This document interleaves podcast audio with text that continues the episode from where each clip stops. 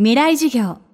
この番組はオーケストレーティング・ア・ブライター・ワールド NEC がお送りします。未来授業火曜日。チャプター未来授業。今週の講師は健康社会学者の河合薫さんです。政府が推し進めている働き方改革。日本の企業は生産性の向上には成功したもののそれにより業務量が増え結果として長時間労働がなくならないという魔のスパイラルに陥っているといいます。健康社会学者河合薫さんの未来授業。2時間目のテーマはヨーロッパで確立された休む権利。ヨーロッパはまず基本的に労働者である以前に人間であるっていう考え方があります。産業革命以降やはりこの働き方っていうのをヨーロッパではいろいろ考えてきて産業革命が起こった時にたくさんの人がやっぱり亡くなったんですね。なのでとにかく休むことが大切だとそういった視点で100年がかりでこの休む権利というのを獲得してきたという歴史があるんですね。でその中で火付け役となったのがフランスのオウンブルムというこれは戦後の首相ですけどもブルム内閣の時に行ったブルムの実験というふうに呼ばれるものです。でこの時レオン・ブルムは何をやったかというとあの景気が非常に悪くなっていって失業者も溢れていたと。で普通であればそこでもっと働け生産性を上げろっていうところをブルムはそうではなくてもっと休めとみんなもっと休もうよということで週40時間をもう徹底させて残業はやっちゃいけないとあと週休2日もちゃんと取るそして年中有給休暇。これバカンスですけどもこれは当時は2週間。必ず1年のうちに休まなくちゃいけないと。そういったことをやりました。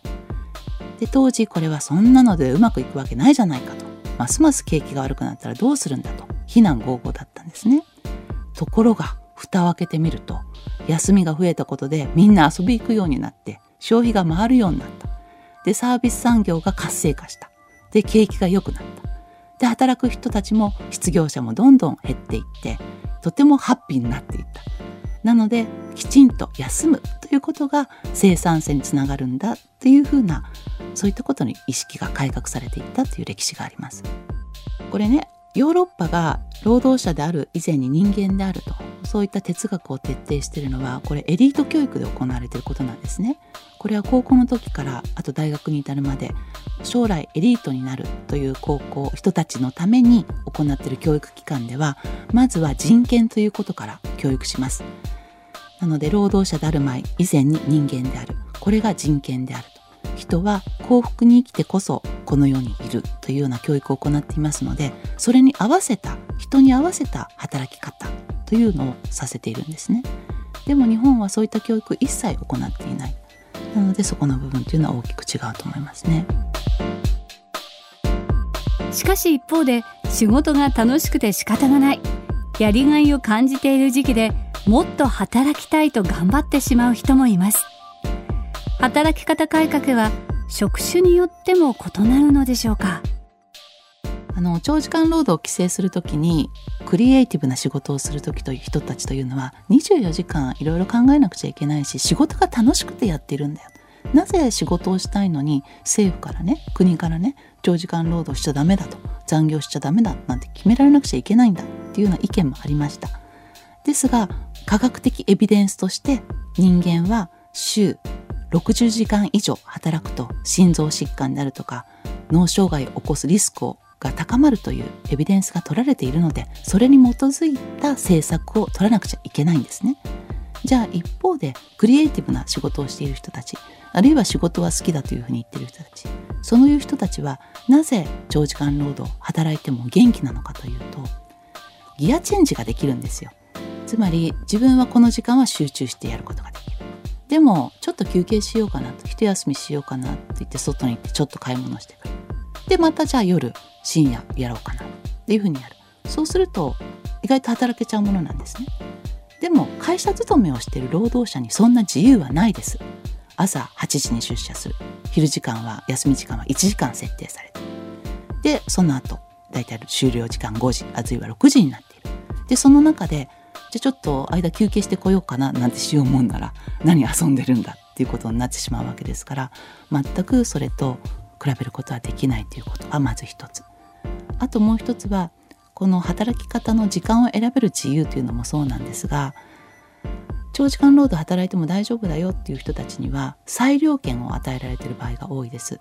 つまり仕事の内容を自分で決めることができる。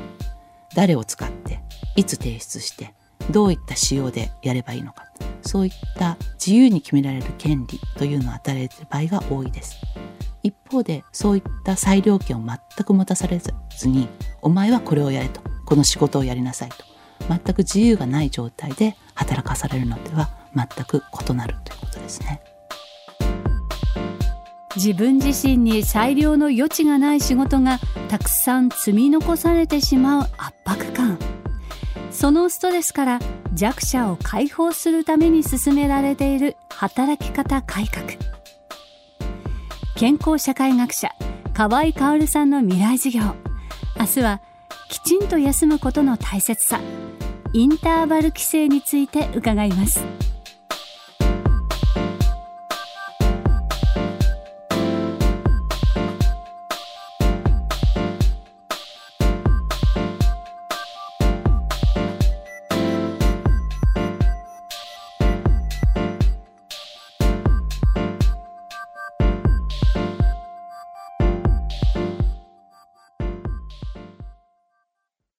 未来授業この番組はオーケストレーティング・ア・ブライター・ワールド NEC がお送りしました。